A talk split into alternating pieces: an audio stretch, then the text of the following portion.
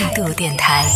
这里是为梦而生的态度电台，我是男同学阿南。我们节目其实除了在态度电台每周一到周四晚上的八点到十点不定时间会出现直播之外呢，我们也在各大音频平台当中有发布我们的节目录音，然后也会收到很多朋友的一些回复啊，比如说最近就有看到一位叫做适合收获的一位朋友，哇，真的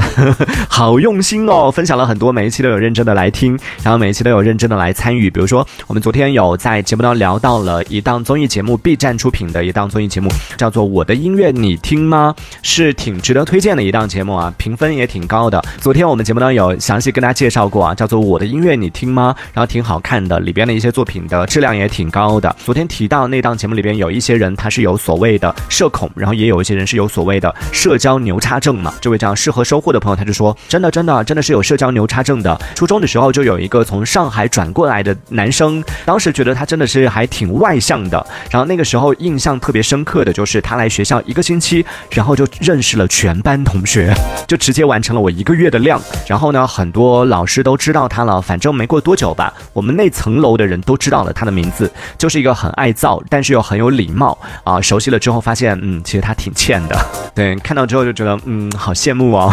好希望可以拥有这样的社交能力，可以拥有这样的一个性格吧。这个我觉得可能还是性格比较重要，在生活当中有这样的一个好性格的话，也自然的会吸引到吸引力法则，吸引到你。吸引力法则也不是因为性格好，可能会吸引到你身边的一些同学也好，老师也好，甚至是隔壁班的、年级上其他班的这样的一些同学，都想要和你成为朋友。当然，还有一种可能性是，是不是那个人特别帅？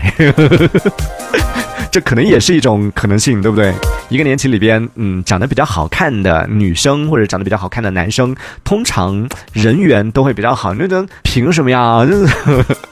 长得又好看，人缘又好，殊不知这两个其实是相辅相成，也不是相辅相成，应该说单向的。就是长得好看的人，通常人缘都挺好的。大家回想一下，你曾经的那些同学，曾经上学时候那些同学，是不是这样的？对我觉得以后我们节目里边可以有这样的一个固定环节啊，就很多在各大平台当中给我们留言的一些消息，我们可以在节目当中来适时的选择一部分来节目当中分享一下。这一小节我们暂时先聊到这里，喜欢我们节目的朋友别忘了订阅关注。这里是为梦而生的态度电台，我是男同学阿南，我们下次接着聊。哦，态度电台。